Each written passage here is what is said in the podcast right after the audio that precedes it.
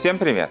В главе Торы КТЦ э, перечисляются различные законы, в том числе, вообще это глава, которая очень богата на перечисление различных заповедей.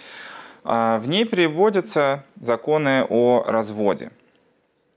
И хочется понять, в принципе, если мы смотрим на жизнь с позиции того, что все в руках Всевышнего, и что изначально человек был создан целым, мужчиной и женщиной вместе, и как бы нормальное существование, когда обе половинки дополняют друг друга, э, способ достичь какого-то э, полного раскрытия всех э, своих потенциальных возможностей. Получается, что мужчина и женщина — это две половинки единого целого, и две части, можно так сказать, одной души. И, как известный вопрос, чем Всевышний занимается после шести дней творения, он объединяет пары, да, что делает так, чтобы люди встречались со своими половинками. И в Талмуде приводится э, рассказ на эту тему, из которого видно, что это вообще непростая история, и то, почему вообще люди встречаются и вдруг находят э, между собой что-то общее, совершенно абсолютно как бы не такая не, непредсказуемая, непонятная вещь. Да, приводится рассказ про одну э, богатую женщину, которая сказала, хо, это легко, у меня есть там тысяча рабов, тысяча рабынь, я их всех переженю сейчас э, на раз-два. А потом выяснилось, что так это не работает, да, но люди начали жаловаться, что вот, там, этот меня бьет, это там еще что-то плохое. Короче, не получилось э, создать тысячу идеальных семей таким способом. Э, из чего она сказала, да, это как бы непростая вещь, действительно, как бы это в руках э, Всевышнего, что люди вообще женятся и что живут вместе там продолжительное время. Почему, так, почему как бы, в чем мораль этой истории? В том, что э, она же не просто так сказала, а, какая разница, да, возьму тысячу людей разного пола, там, по тысяче, да, и там переженю их друг на друге, и все будет хорошо. Идея в том, что э, даже среди тысячи ты будешь подбирать по каким-то критериям, что, а, вот этот человек этому подходит, потому что они там, не знаю, будут друг друга дополнять, или они там будут э, со стороны противоположности как-то э, помогать друг другу, или наоборот со стороны того, что они похожи если руководствоваться только какими-то техническими моментами, что ага, вот у этого человека такой тип, э, там, не знаю, психологически у другого другой, и все это гарантирует прям все, что все будет между ними хорошо. По факту оказывается, что совершенно необъяснимым образом это не так. Да? Есть семьи, которых э, муж с женой друг друга дополняют, потому что у них есть общие дела, которыми они занимаются, или что у них есть какой-то общий взгляд на вещи. А есть семьи, которые тоже живут счастливо, и там полная противоположность, наоборот. И есть очень много разных примеров того, где вот все совершенно по-разному, тем не менее это не является каким-то определяющим критерием зачастую. Вот. Э, поэтому можно сказать так, что в принципе каждому человеку уготована какая-то его пара, которую там, если все будет хорошо, он встретится, или, не дай бог, не встретится, ну, это уже как бы путь каждого человека в отдельности. Но если посмотреть на это как бы в глобальном плане, что все, что происходит в жизни человека, происходит в какой-то степени по, э, по воле Всевышнего, то есть Всевышний ведет с тобой диалог через то, что с тобой случается, то можно сказать так, что браки заключаются на небесах. Да? То, что человек встретит свою пару, что они сумеют создать семью, это происходит по воле небес. Тогда возникает вопрос, почему вообще в Торе существует идея развода? Что если э, вот Всевышний свел двух людей вместе, и они являются частью, э, частями одной души, они дополняют друг друга, это для них идеальный способ э, существования раскрытия своего потенциала. Почему вообще существует э, идея развода? Почему Тора вообще дает человеку возможность развестись? Да, окей, можно было бы сказать, ну хорошо, но бывает, что не все идет идеально. Но можно же было бы тогда сказать, э, ну и что, что не все идет идеально? Раз поженились, раз это ваш уготованный путь, значит, нужно идти до конца, там, страдать, мучиться, но, но как бы другого не дано. А, и здесь как раз кроется ответ, что вообще Всевышний, давая свои законы, он и общаясь с человеком, он прекрасно понимает, кто перед ним. Всевышний, он есть творец человека, он знает, что все, что происходит с человеком, все его хорошие и плохие стороны, и всю его природу. Поэтому Всевышний не ставит перед человеком никогда задачу, которая ему совершенно не по силам. И поэтому, а, в том числе и потому, что Всевышний относится к человеку милосердно, а, даже если все пошло не как не как должно было быть, не как запланировано, не по идеальному сценарию, которого в конце концов всегда хотелось бы придерживаться, даже в этом случае у человека есть возможность, не только возможность, но и предписание поступить подобным образом, не отчаиваться, не сказать «все сломалось, мы все бросаем. Да, все, ничего нельзя исправить, ничего нельзя починить. Будь что будет, неважно вообще, что дальше будет происходить.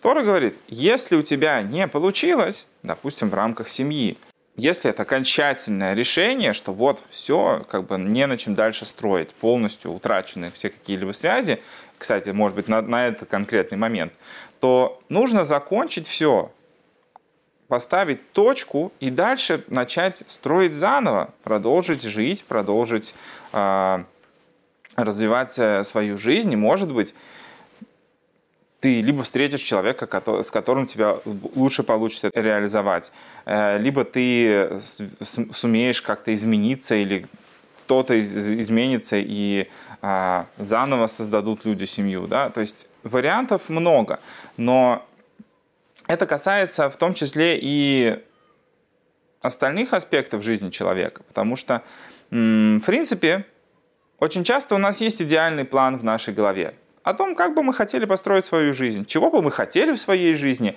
какие силы мы готовы на это потратить. Да? То есть человек э, к определенному возрасту, вообще в разных возрастах, даже в самом детстве, у него уже есть какие-то наработки. Да? Он хочет стать, э, там, не знаю, пожарным, космонавтом или дизайнером или кем, кем угодно другим, э, кем он хочет, кем он себя видит. Он понимает, что для этого нужно будет вкладывать какие-то усилия. Может быть, он их оценивает не 100% объективно или еще не представляет до конца, ни что а, он на самом деле хочет получить в конце, не то, сколько будет ему это все стоить времени и сил, но при этом какой-то план идеальный у человека есть. Конечно, зачастую мы не учитываем в нем все те а, нюансы, из которых в реальности состоит наша жизнь. Да? То есть человек, идя в университет, он говорит, вот, я там буду учиться, там замечательно выучусь, стану там, крутым специалистом и все так, и, так, и такое. Да? Но по факту выясняется, что оказывается у человека есть лень, лень, что бывают депрессии, что бывают различные жизненные сложности, которые загружают тебе голову и не дают тебе вообще сосредоточиться ни на чем. Бывают финансовые трудности и так далее. По факту все это э, а, предугадать невозможно. И человек должен поэтому понимать, что несмотря на то, что изначально ты идешь на какую-то а, миссию, в которой у тебя есть, э, может быть, идеальный план, идеальное представление, даже э, если будем смотреть глобально в рамках того, как человек строится взаимоотношения с Творцом, что вот есть путь, по которому человек должен идти, что он должен вести себя всегда только правильно, не он не, должен, не, не стремится же э, нарушить закон или что-то такое. Да? Человек должен, вообще хочет, наверное, в детстве быть, э, быть хорошим. Вопрос только, что не всегда мы понимаем, что это значит. Но даже если идеальный план не случился, не по, все пошло не как, не как нужно, человек должен понимать, что это не конец. Это не значит, что все, теперь мы все бросим э, и не будем ничего делать, потому что все сломалось. Это, и это касается не только брака, а это касается всех остальных э, вопросов жизни человека. Это касается бизнеса, касается собственного развития, касается взаимоотношений э, с другими вообще всеми людьми, касается взаимоотношений с Богом. Если все сломалось, это не конец. Нужно подвести некоторую черту, не бросать все как вот неважно, на чем все это остановилось, подвести некоторую черту, собрать себя, собрать осколки того, что, того, что осталось, и дальше продолжить строить заново, продолжить с того места, где ты остановился, или с самого нуля, или из минуса, неважно. Всевышний говорит тебе так, у тебя есть запасной план тоже. Не то, что на него ты рассчитываешь изначально. Ты рассчитываешь изначально на то, что все должно быть идеальным образом. Но, учитывая нашу природу, у нас есть право, э, шанс на ошибку, что даже если случится ошибка, это не ставит точку в наших вообще дальнейшем развитии. Если бы мир был построен так, то нужно было бы не только не давать законов о разводе, а в принципе все наказания для человека, должны, наверное, бы выражались в форме того, что если человек хотя бы один раз оступился, все, он не должен дальше существовать, не должен быть в этом мире. Нет, это не тот путь, который э, э, Всевышний ждет от человека, не тот путь, по которому он его ведет, а путь таков. Вот как на примере с заповедью о разводе, также человек должен стремиться все время двигаться вверх, все время строить, даже если все не получается, не отчаиваться, а продолжать двигаться вперед и вверх.